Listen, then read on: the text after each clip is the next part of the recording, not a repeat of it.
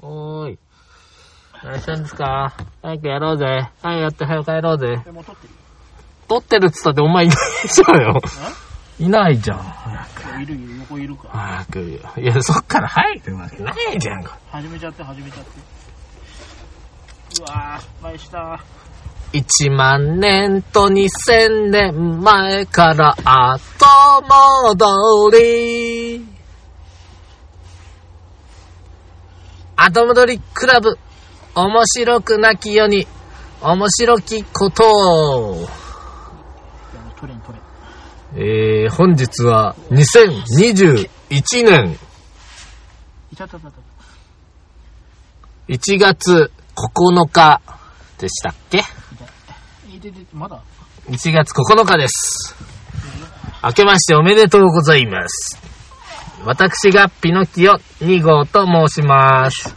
うわーこっちもいっぱいついてる隣で騒ぎ回ってるのが、えー、泥人形ペーターでございます。あーどうもテータです痛い痛い痛い痛いど痛ういも痛いよろしくお願いします。痛いペーターさはいん、まだですかまだですようやく今左足が終わりました 何してるのよはいよー足中チックチクだよ何してるのよあとあ結構取れたうわーうわーすごかったわ痛い痛い痛いまだ痛い ちょっともうちょっと待ってもうちょっとのあの回しといて回しといてうんえーとですね、今日はですね、なんと、痛い痛い痛い痛いちょっと先ほどまで、もうよ夜中ですよ。あの、氷点下ですよ。外は大寒波でねさ、っぴーのうん、寒いのにね、うん携帯の明かりを頼りにね、外歩いてたのよね。そうここはですね、岡山県が誇る史跡、史跡、えー、彦崎貝塚でございます。よしやろうか彦崎貝塚におります。ああ帰りましたよろただいしくまお願いします。ただいまなんで私たち今日、彦崎海塚にいるかと言いますと、はい、 私が、うん、ちょっとここ来てみたくなったんですよそうね。ですねなんかあのピノキオ君が今日はちょっと行きたいとこがあると、うん。うん、ああそうなのと うん。 じゃあじゃあじゃあということであの行き先も教えられずに、んとりあえず右だ左だとそこをって言われてうん来たんですよ、そうなんですよ。いや、教えたら面白くないじゃないこういうのってう。んうん、ね。どうですかここの、貝塚。なんか、ね、まあ、最低でも岡山県で最大の貝塚らしいですよ。うんうんうんいやもうねやっぱり最大の貝塚だけあってねうん。ひっつき虫が多いおい。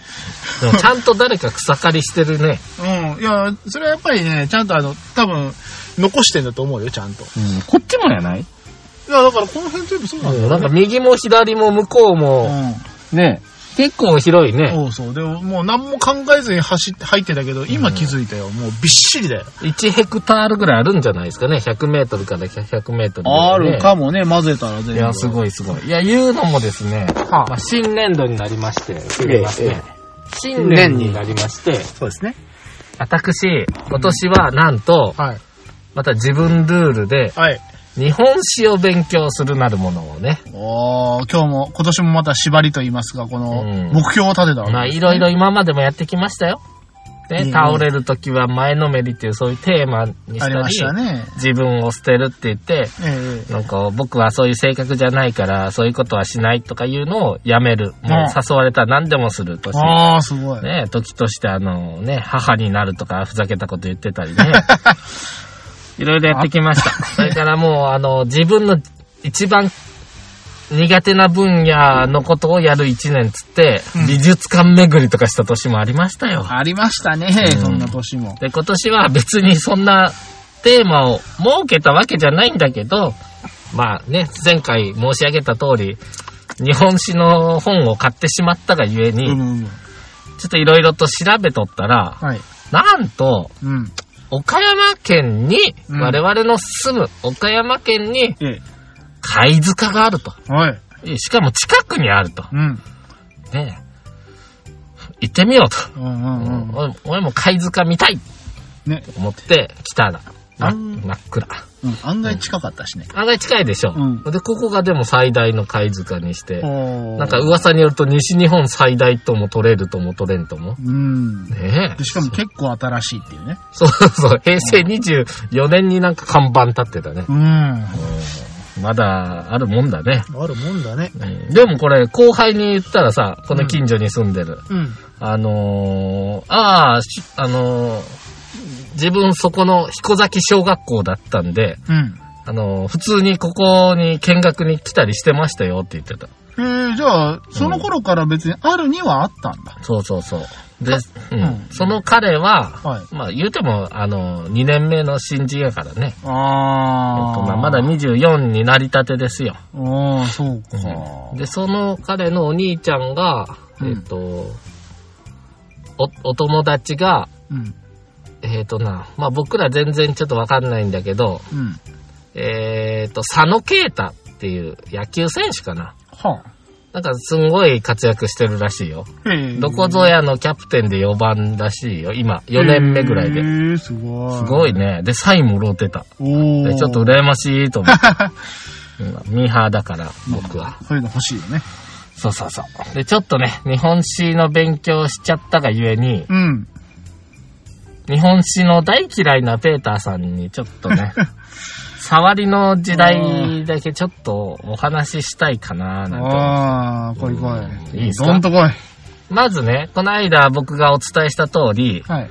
あのー条約を粉砕してです から、縄文、弥う生ん、古墳なんですね。条約を粉砕ですかうら、ん。縄文、弥生、古墳なんですよ。はいはいはい。で、まあ大体ね、その前に石器時代ってあるんだけど、うん新旧。うんうんここの時代の枠組みを、どうやって分けてるか知ってますか、うん。枠組みかいうん。まあ、つまり、石器時代うとんうん縄文時代。うんうんうん。縄文時代大体、えっ、と、ピノキオくん調べだと、うん。 1億6500年前ぐらい、えーごめんごめん。1万6500年前ぐらい。うんだよな、 びっくりしうんた。まあ、ざっと言うと、まあ、簡単に言うと、紀元前150年ぐらい。うんうんうん。あ、えうん違う違う、紀元、ん紀元前150世紀ようわかんないじゃん。まあ いいやまあ、1万6000年ぐらい前から、はい。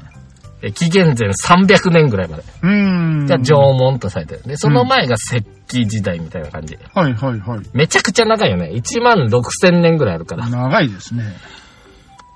うん。何をもって縄文時代と言うんだったかなでもあの、縄文時代といえば、うんやはりあの、名前の関するがごとく縄文。縄文縄の門と書いて、おう縄の文様。だからあの、なんか、その土器の中に、うん。なんかそういう風なその縄の文様をつけたような土器が、うんうんうんこう発掘されたりしたからっていうのがなんかあったような気がするんですけどはいね。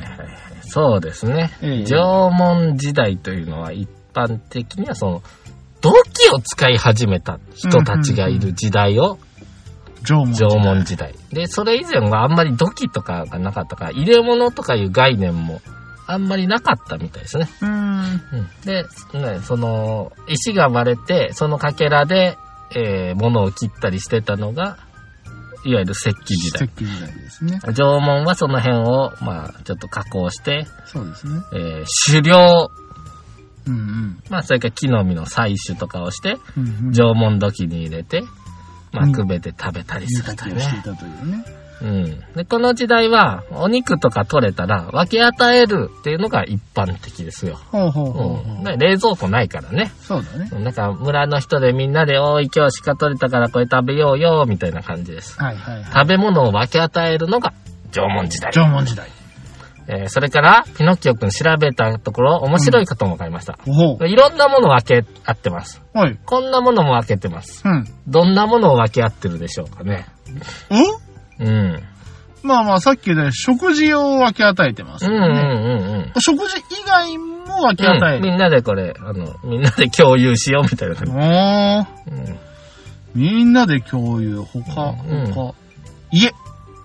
うーん、わかんない。家はわかんない。わかんないでうもんまあ、そうかな。ただ、なんか、一説によると、家は、うん。当時は丸。うん。いいなんか丸い形に作るのが縄文的だとされてたらしい。ほほー。丸く作るの。へえ。弥生時代になるとちょっと四角っぽくなったりするよね。あ、そうなんだ。だから、あの、高床式倉庫とかになるとはいはいはいは、い四角く枠組みになるやん。縄文時代基本丸い感じ。あ、やっぱりあれあれだようね、んその、草で作ってたりしたからじゃない。そうそう。あ、そうやね。いや、うん。で、縄文時代の一番有名なのは、うん。行ったことあるんじゃないかったっけあの、あー青森県。青森県青森県。三内丸山遺跡。うんまあちょっとあそこ確かに行ったー。いや、そこは行ってないよ。あそこは、岡っ腹に、うん。確かにちょっとでかいけど四角っぽい家もある。櫓もある。ほほーけど、、あれは縄文遺跡とされてますな。はははうんうんうん。何わけわけしてるのお家もそうかもしんないけど。確かに大きな家あったよ。なんかうん10人ぐらい住めそうえー、でも家でしょもな。うん。っと言うと今の時代ではあありえない。ありえない。うん。まあでも大体ほらよく言う衣食住ってのがあるから、はいはいはい。服。うーん、わかんない。わかんないか。 違う違う。う。なんだよ。えー女性。共有、女性を共有するの。あのね女性シェアするうのん。あのー、だからね、ううんーんとね、もう誰の子でもいいや、みたいな感じで育てるよ。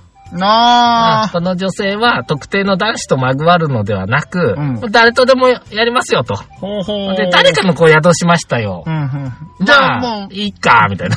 村で育てよみたいなだからその、うんよく言うそのコミュニティの大きさが、うんうんその家単位ではなくて村う。単位みたいな。そうそうそうそう、そういうこと。ほうね、こんなこと言ったら今怒られますけどね。怒られるどころじゃなフいェんだよ。ミちゃんにね、女性は別に特定の相手がいるわけじゃなくて、誰かの子をはらむと。うん。うん。なんか、なんだろうね、結婚っていう概念もあんまりないのかな。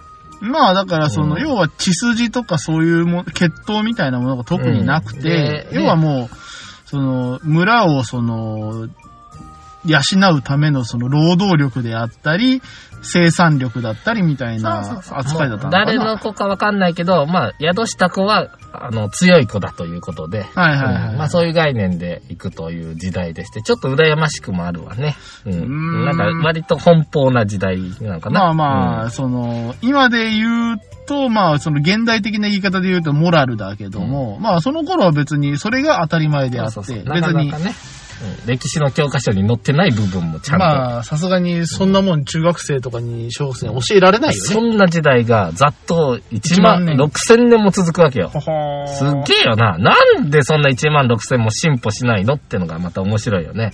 まあ、でもさ、結局、生活が変わらないじゃん。うん。いや、俺たち村なんて嫌だし、みたいなうん俺は俺の家でなんかその、絶対退陣するし、みたいな考えに至らないわけだわ。ともするとね、思う。時を同じくして、まあ、縄文のもう終わりらへん、弥生に近づいた頃ですね。はい、はい、はい。場所によっては、うんもうピラミッド作ってたりするわけよ。ああ。なんであっちにはそんなに文明が進んでいくのに、うん縄文時代、日本ではずーっとそんなことをしてたのかな。うーんとねう、ん。まあ、なんか大体さ、ほら、うんあのー、まあ、よく産業革命とかいろんなのもあるけど、うん。大体やっぱりあの、何か危機が起きたり、おう。なんかその、非常に大変なことが起こったりして、うん。人はなんかいろいろやらかすわけじゃないですか。まあね、なんか、このコロナは僕、人類がものすごく発展するチャンスでもないかななんて思ったりもする。まあまあね。ううんん。あのー、まあ、それもあるけど、うんよっぽどその日本の底が安定してたのかなと。あ何もないから変わる必要ない。あ、鎖国時代と一緒だね。うだん、から変えなくていいなと、うん江戸俺た時ちは。代、外国からの圧がなければ、極めて平和な時代が結構続いたわけですよね。そうですね、うん別にそれで何も困ることはなかったわけですよ。うん。うん、確かにそうなのかもね。うん。でもね、決定的に違うのが、はい。縄文人当たり前ながらう、ん。文字を持たなかったから、はい。物事を伝えていけてないのよ。あーだから、、ほぼ個人で完結していってたから、はいはいはい。ちょっと頭がいい人ができて、うん、お、こうやったら2階建ての家作れるぜって言っても、その人が死んだら、あれ ?1 回しか作れないみたいなことの繰り返しなわけよ。はいはいはいはいはい。そういうわけで、でもね、エジプトには文字があったのよ。はいはいはいはい。だから伝えていけて進んでいったよいね。やーあれさ、すごいな文字って言うけどさ、 何を何を。あれ、あれ文字なの絵かもしれないなんかよくさ、あのやってるじゃん、あパーピルじスで。ゃあ、じゃあ、じゃあ、じゃあ。でも、でも中国はもうあったからね、文字。まあね。うん。で、ね、亀甲、あの、亀甲文字じゃないな、だっ気け候文字。 えあれ違う、エジプト文字じゃない。エジプトはあれでしょその、メソポタミア文字。字とかじゃない。メソポタミア文明だよ。コーンポタージュ文字みたいなんじゃない。うんうんうんうまい棒って書いてある。うまい棒。はい。あのーで、その後、弥生時代ですね弥生時代で。すね弥生時代っていうのは、縄文と何が違うのなんかその頃からは、今度はあの、あれですね、その、狩猟採取の次のうんうん。農耕が始まったとおー言われているのが弥生時代じゃなかったかな。さすが博識のペータさんですね。もうだってもう、縄文時代って言った瞬間うになんかあのゴリラみたいなのがさ、石を登って走り回っててさ、うん次の絵で弥生時代ってなったらもうみんな、みんな稲植えてんだあよ。の、ギャオ、タ、タート、ギャオ。ギャートルズギャートルズ。いうんギャオ。ギャートルズから、あのー、はじめ卑に弥呼様貧乏みたいなはいね、白い服着て、あーあの、髪をこう、そうですね。いきなりなんかあだろうの、ね左右左右にリボンをつけたような。そうそう。んで、あの、獣の皮みたい、毛皮からあの、布服になってねで。すね。うんうんうん。そこで、弥生時代はだたったの600年ぐらいしかないのよ。はいはい。縄文と北外れに違うでしょ。短い。うん。そうですね。だから、まあ、いわゆる稲作が始まったと言われてるのがね、うんそこが大きな違いで、あのー実用的な壺を作り出したよね。うん弥生時って言ってね。そうですねなんかその模様とかもういいから、うんこんな入れにくいもん作らなくても。入れにくいし、うん重いし、もうすぐ割れるとかいう話ですね、うん縄そうそう文のそれがだい時ぶ良くなってきたね。うんうん。で、稲作をするってことは、はい。ちょっと考えんといけんのですよ。一年間にうん。ずっと取れるわけじゃないのよね。まあまあね、日本でも基本的には、あの、いい一期というか一毛という1か、回、2回。ね。となると、計画を立ててはい。やっていく。そうだね。考えないといけない。うん。それから取れたものどうします、ううんわ秋にいっぱい取れたぞうんどうするどうするこれやっぱり、あの、うん次の年までこう、残さないといけうなんいですね。うん貯蔵。そう。貯蔵、貯蓄っていう概念が生まれたのよ。うん。今ね、縄文時代なんてもう女性さえわけわけしてたのに、うん。これ俺のだからね、ここに貯めとくんだっていう。うんうんうんうん。ねえ。となるとこれ、お米、富の象徴がはいはいはい。あるんですね。え、うち、うちもう米ないのにあいつんちいっぱいあんじゃん。えーマジどうするやっちゃうみたいなことになってくるわけですよな。るわけでそうなるとす、ねうん。人々が争いを始める時代でもはいはいあはいはいやはりあの、貧富の差はうん非常に困る。る。そうなると、ええ。吉野ヶ里遺跡。うん。ね、佐賀県にある吉野ヶ里遺跡。あり行ますねったことありますかねあのーしょっちゅう通ったことはありますけれども。あれ行ってないのま中だ。には入ったことないです、もう頼むよまあ僕は図らずもね、その縄文の遺そうです跡ねもどっちも行ってるんで、うんうんうん。確かにと思ったよ。ほう。吉野ヶ里遺跡は、うん。もう全部堀で囲まれてんの。あー。だってね、攻められるから、はいはい堀や柵や高いところに作るっていううんうんうん、時代になったんですよ。そうですね。もう要は、その、生きるためではなくて、その、守るためになっちゃったんそうですね。そうそうそうそう。だかあらは奪う、奪われる。その心配があるので、うん。えー守りに入っていくっていうのが、弥生時代だと言われてますね。はいというのが、まあ、縄文弥生ぐらいで、うんまあ今日はこの辺までにしとこうかと思うんですけど、そろそろ眠くなってきてね僕がこれ、ね、今言ったような、うーんと、土器使い始めたのが縄文で、うん。はいはいはい。稲作始めたのが弥生で、うんうん。これの歴史の概念をうん。覆す遺跡が、の、ここ、ここここ。ここ。この、ここ今我々があの、その、うん。貝塚から食い込んだとこに、んセメントで固められたとこに車止めてますけど。はい。もう、もはや多分、遺骨や滝柄の上に我々は今立っておりますけども。先人たちを踏みにじるようなえ行為をしてるわけですね、我々え今。うん。大体この遺跡が6000年前って言ったじゃん、私。そうですね。6000年前ということはもうまさに、ここね、まあ、縄文、時代。まあ、中期から後期にかけてですよね。うん。これ何見つかったと思うほう。でも、貝塚っていうことは、ほら、あの、食事の後でしたかね。なんか、あの、うんゴミ箱的な うんうん扱いだったといううん。うん。ことですけれども。ゴミ以外なんかあるんですか貝海殻以外。外ね、なんか変わった骨が出てきたんだって。はえ、何この骨ということで、あ、うん。ちょっと全国に名だたる動物考古学の方をうん。お招きして、この骨なんだって聞いたらね、はい。 100人もいるのに全員がうーんって言ってて、おっと何が出てきたのかと言いますと、はい。東海ハマギギというナマズの仲間の骨が出てきました。これが珍しい事件で、あ、大体教科書とかホームページとかにはそれが載ってる。東海浜木うん、ただ僕が言いたいのはそこじゃない。なんだいもっと変わったものが出てきたんですよ。はなんと、あ、うん。稲。あれあれれ稲、まあ稲とは限らないけど、まあ要は稲科のうん。細胞がたくさん出てきたんだって。ほほう。で、実は岡山県の他に、岡山理科大学のふもとに、うん。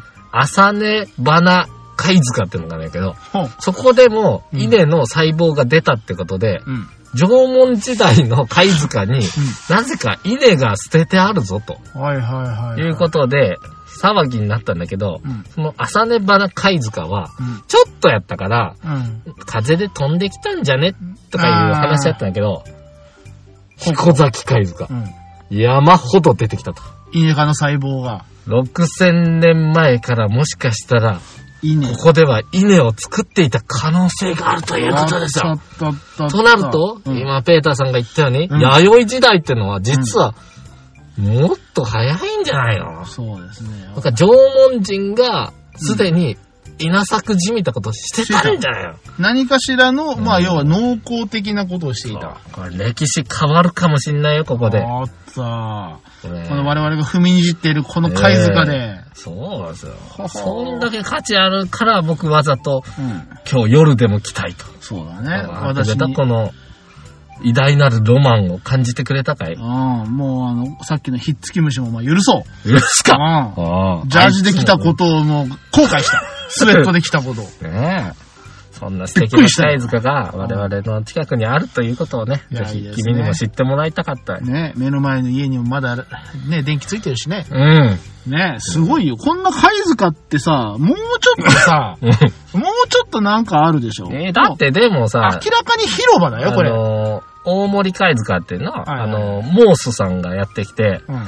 電車乗ってる時に、あれ、貝塚ちゃんって言ってシューって通ったや ろ、うん。そんな、そんな感じだったよ、当時日本ってやっ。ぱそんなレベルなんだよ。だってもう広場だもん、ここ。広場だよね。うん下手したら子供サッカーとかしてるよしね。てるしてる。うんていうかもう絶対ここはなんか、うん売れてない土地なんだなって思っちゃうもん、ここ僕だパっッと見。てなんか半分七草探してたしね。うん。なんか2草ぐらい見つけたような気がするよね。まああるよね。やめようよ。あうの、んお前、仏の座もどき食わしたろ、俺らに。ここれは、これは仏の座だとか言って、で、天ぷらにして食ったけど、美味しくなくて。はい。君にも食わしたか。食うたんよ。そうですね。いわゆる仏の座って言って、あの、大仏さんが座るような形状のうんうんうん。草があって、あと頭の方に紫の花がそうですね立つやつですね。あれ仏の座なんですよ。まごうことなき仏の座なんですよ。うんたただだ、うん。春の七草の仏の座ではないと。そうそう。春の七草の仏の座はうん、高にたびらこかなんかで、黄色い花のちっちゃいやつなんですね。ね、ただの雑草を食わされたという。雑草じゃい。ないですよ。仏の座はれっきとした独草です。 おい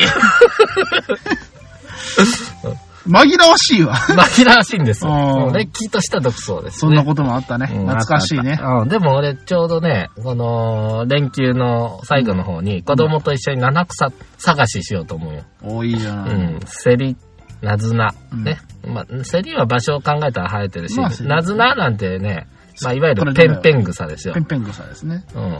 で、まあ、五行っていうのが、えっ、と、母子草のことでね、うんうんあの、毛が生えた、ちょっと黄色っぽい白っぽいやつです。箱べ。まあ、箱べら、箱べ。これ多分、そこにある。うん。うん、どこにでもある。そうですね。でももう、箱べ二世、なずな二世、まあ、食べたことたくさんあるんですけど、うんうんめちゃくちゃ筋張ってるから、そうだね。まあ、僕らやったらね、なんかツーッと抜くか、うん。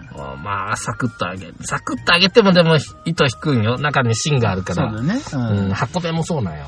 あ何食ってんだろうね。ん。で、あと、鈴菜鈴代ですよ。まあ、大根株ですね。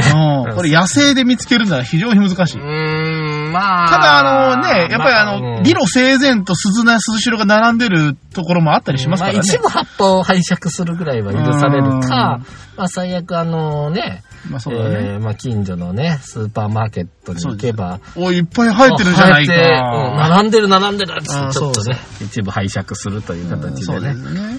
うん正月で荒れた胃を戻そうかななんて思ってるところですけど、まあここでね、よもぎもあったしね、今度明るい時来たらね、うん。ね、6000年前から生えてる、ね、6000年前の柿殻のエエキスを吸って育った、ね、草を採取するっていうのもね、そうですねうんロマンです車ね両図ですよね。うんイネ科の細胞を食べれるかもしれない、6000年前の。そうそうそう。ねえ我々ね、その時代を感じれますからね。ええまあ、そういう時代があっての我々の今ですから。そうで すね。そうですね。ということで、まあ今日のえー歴史のお話はおしまいということで、はい。あとは僕が疑問に思っていることを聞いてもいいですかまた。はあ、どうぞ、ねはい。うーんと、うーんとね、じゃあ、まあ、ちょっとどうしよう。えーっと、食べ物と建物と、食べ物とはい建物と、はい。どっちの疑問がよろしいか。うーんまあ、さっきまで食べ物ばっかりだったかほうほうほうらほ、う今日は建物で行こうか。おお建物のことで、僕、うんその、やっぱり気になったことがあるんだけ ど、はい。 〇〇〇〇年に、うん。えー、何々城がうん。落成しました。はいはいはい。落成っていうのは、落ちるに、あの、成立のせいかな。うんうん。みたいなことを言うんですよ。うん。で、落ちるになるなのにう、ん完成、あの、出来上がったっていう意味なよ。うん。え、ややこしくなはいで、あ。はい。えっ、と、おそのお城が潰されたら、うん。陥落神と田。か言うんよねうんうん。で、落ち、落ちるって言ったらやっぱ落とすって、まあ壊すのニュアンスが強いんちゃうかな思うのに、うん。なんなの落成って。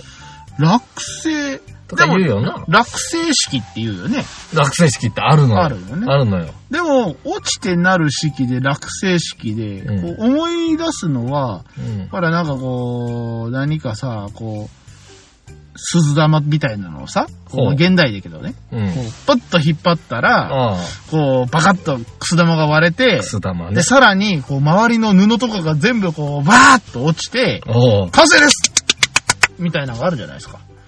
あれが楽じゃない違いますね。あ違うのん あ違う。それはうん、竣工式。あー、はいはいはい。竣工式はそういううんうんことをします。はい。でも落成しないんですよ。落成しない落成は、落成式っていうのは、できました、見てください。ほな。ほら、で落成です。竣工式は、できたんで、みんなで太鼓叩いて、はいテープカットして、はい。くす玉割りましょおう。ーそれが竣工式。竣工式。落成式はもう、ほなで終わるんですかほな、できたから。はは落成しましたから、これ。はうん、一応式なんで、ああの、み見て、言ってくださいね。ぐらいなのが落成だって。じゃあ、なん、なに、なんでなん落か成やなやんですかこしいよな。はい。そこでやっぱりこの、もう冗談はええからそろそろ言っていいよ、答 え。うん、冗談。いつもね、そうやって上手に引き出してくれるよね。これは無理だね。え私もう、このさっきの、くす玉が割れて、あの、布が落ちるが落成だと思ってたから、もうわ、これが私の限界。だから、ボケたらいいんだって。ボケたらいいの。だから、早く。難しいよ落成式、落成式、落成式、落成式、落成式、落成式、落成式。落成式、落成式、落成式、落成式。落ちる。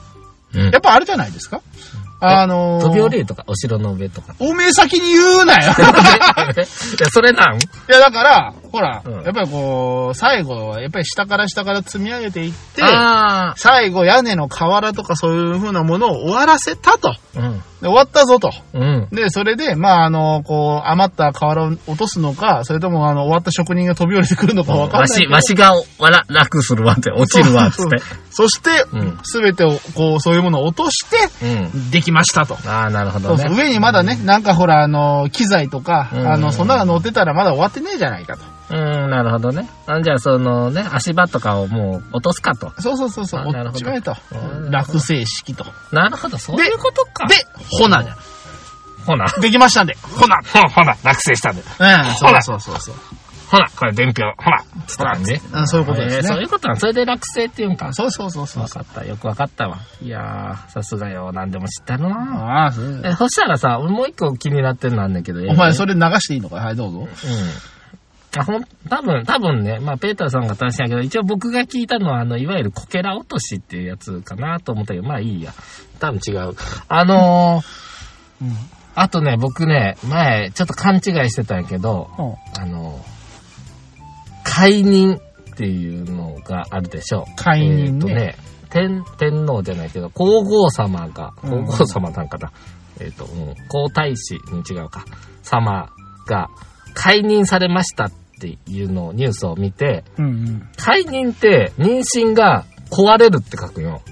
ありゃ、これはあの、いわゆる流産しちゃったのかなと思思ったのよ。うんうん。でも、あれはおめでたい意味なよな。妊娠が壊れると書いて、妊娠しましたってことだよね。なんで壊れるって書くの解任なのあれ、解任の解って壊れるんなの壊れるじゃないあれ。懐じじゃないのゃ。あ、懐だ。 ちょっと待って。あれ、懐に、うんあの、妊娠の妊え、破壊の解じゃないあ破れ。壊の解は土編だけど、解任の解は、あの、小里編じゃなかったか小里編ですね。うん。あ、じゃあ、だからまあ、その、懐に、あ、こ これ懐か。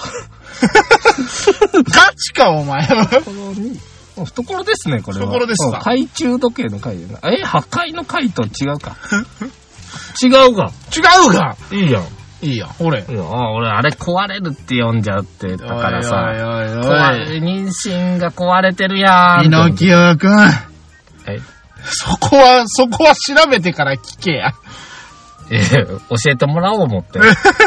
教えてもらおう。うん、よかったじゃあの。え、でもさ、じゃあ、なんな、あのさ、でもさ、うん、あのー、ペーターさんとこの嫁さんがうん、妊娠しても、うん。誤解におめでとうございますなんて言わないじゃん。まあ、妊娠おめでとうという。な、ななんなんよ。じゃまあ、それはだってさ、ほあら、なんなんよ。誰には解任で、誰が妊娠やあのよく言うじゃない、あの、謙譲語とか丁寧語とかあるじゃない。ん。でも、やっぱりあの、こう、我々とはレベルが違うじゃないですか、天皇一家は。うん。天皇だけ天皇ご一家だけじゃないかもしれないけど、やっぱり何かその、非常に、妊娠というのは、うん。非常になんかその、要はその、何その状態を話すわけですよ。うん。だから妊娠をしている。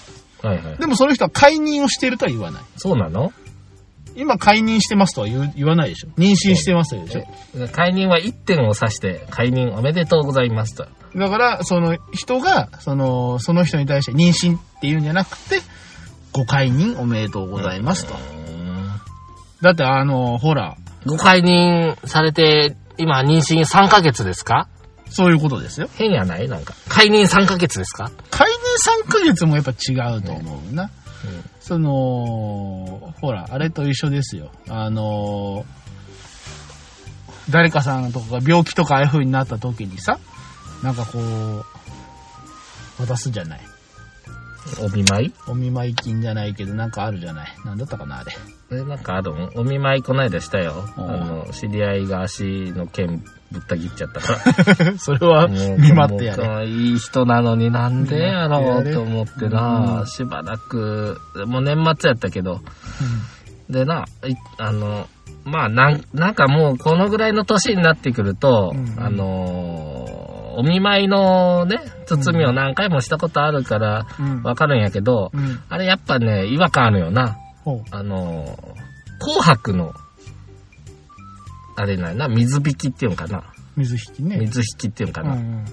紅白なよな、あの、お見舞いってうんうんうんう。んあの、怪我した人とか、うんうん。あの、某、村亀くんとかにね、そうですね。持ってきた時ね、某村上くん、某うん、某背中を言わした、背中のね、背骨をうん、言わしながらも、あの、仕事を果た した。そう、果てたね、村上くんとかにね、もうまあいろいろ持っていくときは、紅白の、その水引きを、あれね、あの、のしがついてないやつね。はいはいはい。。なかなかないんよ。だからもうなんか探したとき、もうのしだけちぎって渡そうかなとか 海苔の後だけ思うけど、うんまああちこち探すと結構あるよな。お見舞い用っつってね。はいはいはいうんで、なんか一応紅白だけど、あの、えっと、ほどけなくて、団子結びになってるやつ。うん、恵比寿結びとかなんかあ言いれます、ね。あれ水引きっていうんかな。水引きですねようわからんないけど。水引きですね。うん。ですよ。はい。うんなんで紅白やねんって思うんだよな。まあ、あのーやっぱりお見舞い金とかってさ、うんその、その人が、こう、まあ、元気になりますようにとか、うん治りますようにっていう意味じゃん。うん。でも、あのーご不幸のやつは、うん。もう戻らないじゃん。そういう違いなんじゃないのもあの 白黒は、もその、うんね、大体そのご不幸があった時う、あに、い本人に渡さんからでも本やー人やな。本人って言ったら対象者ではあるよな。うんう。ん。いや、緑とかにしたらいいよな、お見舞いは。そんな別に あの、誰もその細かく色分けせえとは言わん。な赤白と黒白しかないね。うんごくまれに黄色っていうあの謎のやつがあるけど。黄色は、うんあれは神道で。ですしょあれは仏教じゃないだけほ。な、まだ青とか緑とかあるんやからさ、うんお見舞いは青、だかな。うん。うんだからそれはもう、もう本当にただ単にあの封筒に見舞い金って書く人もいるだろうし結。婚祝いは赤、うんえー出産祝いはピンク。行くみたいな。そんなお前、あのー、なんちゃらリボンじゃねえんだからさ。えあの、乳がんがピンクリボンで、あ のーあそうなのよくあの、車の後ろについてんじゃん、こう、こういう風なリボンのやつさ。えー、悪さするのがレッドリボンで。そうそううそん、う。ピラフ様がね。そう。ピラフじゃないよ。えレッドリボン軍はピラフ。あ、ピラフレじゃッないわド、レッド総帥。レッド総帥でしたね。ブラック、なんとか。あいましたね、ね。紫将軍とね。で、あとタイタオパイパイが出てくるやつですそう、ね。パイパイはピンクですね。そうあですとねはでも、ブルー将軍も両長能力ちょっと使えるんよ。あ、そうです。ね。タオパイパイにベロで倒されベるんよッっ。てやるやつですね。他にもなんかおったような気がするけどな。もう覚えてないうん、ブラなック将軍がね。はっちゃんが。あ、はっちゃんいたね。であの頃から実は人造人間はいたんだっていうあの。 8号だからね。そうそうでそう。もすげえ簡素な作りで、あの胸、む胸の辺パカッと開けたらさ、うんなんか爆弾みたいなのがポコンって入ってる。そうそうそうカラン、だから乱動に。で、それで爆発するからね。それ取ってポイってやったから、はっちゃん、俺、これ助かった、孫悟空、ありがとう、みたいな感じですよ。ねどこでお前暮らすんだって言ったら、なんか、ね、近くの村のうん娘さんたちと一緒に、え。そうそうそう。はっちゃん、元気かなねね今どうなったんだろうね。まあまあまあ、もう今やもうわけわからんことなんか、はっちゃんと16号ちょっと似てるよ な。俺争い嫌いみたいな感じがね。だって8からの16だからね、うやん。っぱうんまあり。何かあるかもしれない。倍だから。じゃあ24号とかはどうなのよ。 もうそれはもう、あの、もっと大きくなってるかもしれない。何がよ。それかしぼんでるかどっちかだよ。もうその、成長して、その、老衰してみたいな。はい、いいです か今日はもう適当な話で終わったな。時間が来ただろうからもう今日終わは。ろ十う。分来てます。十分来てます十分来てます。はい。というわけで今日も皆様最後まで聞いていただき誠にありがとうございました。えーホームページやっております。後戻りクラブ、ひらがなで後戻り、漢字でクラブで検索していただければ我々のホームページにたどり着きますので、今回の最新回ですとか、バックナンバー等々ございます。またツイッターもやっております。えーハッシュタグ後戻りでツイートしていただければ、えー見たり見なかったりするかもしれません。えー皆様も、えー歴史に思いを馳せて、えーもし、まあいいや、やめとこう。ちょっと、モラルにかけたいことを言いそうになったからやめときます。まあ後で出てきた。ううん、なんかな、あと歴史をこうちょっと探ってみてね、おもはすごく思ったことがあるの。ああのね、何世紀と西暦がちょっとずれてるんよな。はいはいはい。 3世紀って言ったら200何年とかなんよ。うなんか気持ち悪いわ。ん。なんかね、うで、んしかもやっぱりあの、ほら、紀元前とかさ、うん BCAD とかもあるんですけどさ、あれも、ねえ、うん、うんまあちょっとややこしいようね。ん、まあ、BCAD はクロノトリガーで覚えたから大丈夫。そうだよね。うんだけど、だけどやっぱりな、うん16世紀初めに誰々が何々したとかいうのってさ、うん一回、せんえーっと、16世紀初めの1500年前半にって、こう、置き換えるのがちょっとまどろっこしい。そうだね。まあでも、やっぱりあの、他の国から見たらね、うんあの、縄文だ、弥生だとかね、平成、令和とか言ってる時点でね、何言ってんだって言われますかまら。あね、日本の時代区分は特別で、ええヨーロッパとかだからね、中世、近代とかなんかああいう感じでザクうんンザクンザクンって切れるからね。そうそうそうそうでん日本もそういう分け方もあるですね。だから、戦戦死だったかな、その縄文の方。そうですね。戦死時代そとこか。からね、近近代、中、中、中代とかなんかわかんないけど。まあそんなことらしうんうん。いのですけど、なんか思い出したのがまた飛んでいきましたうん。私も今なんか、なんか言おうとしたけど飛んでったな。うんよし、まあまた、いつか、何、何年後かに思い出すでしょう。二度と多分もう二度と。思い出せないと思う。ん多分その時に思い出したと思ってない。そう、今なあ思い出したかったけどななんだっけななんかいや言おうなとんしたか今俺、そうやって思ったよ。最後なんかちょろっと言ったろと思ったんだけど。ちゃんと言ったとだみたいな。あ、思い出した思い出した。えー、ずるいずるい、ちょっとなんで思い出した思い出した。僕思い出ししたよ。た。俺もなんか歴史のことでなんか思ったんやけどなあの、さっきのね、ああの、女性のシェアうん、の話なんですが、うん。もともと、あの、儒教、あの中国から、あの、宗教じゃないですけど、うん、、ああいううのが来るまでは、うん、あの実際女性のシェアはずっと行われてたらしいです。うん、だからまあその、そういうふうなその、一家のものとか、なんかそういうふうな何かその概念は、その儒教とかで、その宗教的なその考え方うん、が広まるまでは、うん。特になかったという、そうだなよんか、ね。なんか僕の感覚としてはキリスト教がね、悪いんかな。キリスト教だって離婚さえダメでしょで、そうで一すね夫一世みたいでしょ、一夫一妻ででも日本でずっと当たり前だけど、まあ、上の方の人は側室とか、大奥つってもう、わっはわっはしてたのにさ、うんうんうん踊り巫女つってさ、巫女さんは、あの、揚げまんという概念で、うんうんあの、まあ、いわゆる売春してたんよね。まあまあね、いろいろねそ。れから一応、職業として一番古いとされてるのも売春らしいよね。はいはいはいはい。この回2個でやらしてっていうから売春らしいよ。はいはいはいはい嘘やけど。まあでも春を売るですからね。 春を売るっていい名前つけたな、ねとりあえず。そうだね。でもその後にその、回春っていう言葉を作ったのはゲビてるなと。買春、あ、は春を買うってこ買うと書いて。うんそうそうそうそう。まあまあ。ね。うんまあまあ、そんなゲビた話で締まるわけですよ。また怒られるよ。最近フェミちゃん怖いんだから。あいやいや、お母さん食堂なんて言ったらダメだからね。ね。うん。ひどい話ですよ。危ない危ない。危ない危ないうんはい閉めよう閉めよう。うんはい。というわけで今日まも。た悪い評価つくじゃないかよ。うん低評価がつきてしまいまほしたらね。これ低評価つけんじゃない。あーでもま、あれは逆に言ったら、ずいねまんまと引っかかったから、勝ちやない僕。うんまあだから、向こうは、うんくそ、こんなに引っ掛けやがっての低評価だかだってら、あのタイミングでついてたと思うから、うん。ということは、やっぱり我々の勝ちなんだね。僕の勝ちでいいよね、これ。うん多分そうでいいと思う。はい。というわけで皆様今日も最後まで聞いていただき誠にありがとうございました。えー、また10日後よろしければ、えー、10日後はまたわけのわからん話題になっていると思いますが、まだよろしければお付き合いください。はいそれでは皆様、さようならさよなら。さよなら。いやいやいいややいいやいやいや。やいいや。やー、すごいわ、この適当な。あーいや帰ろう。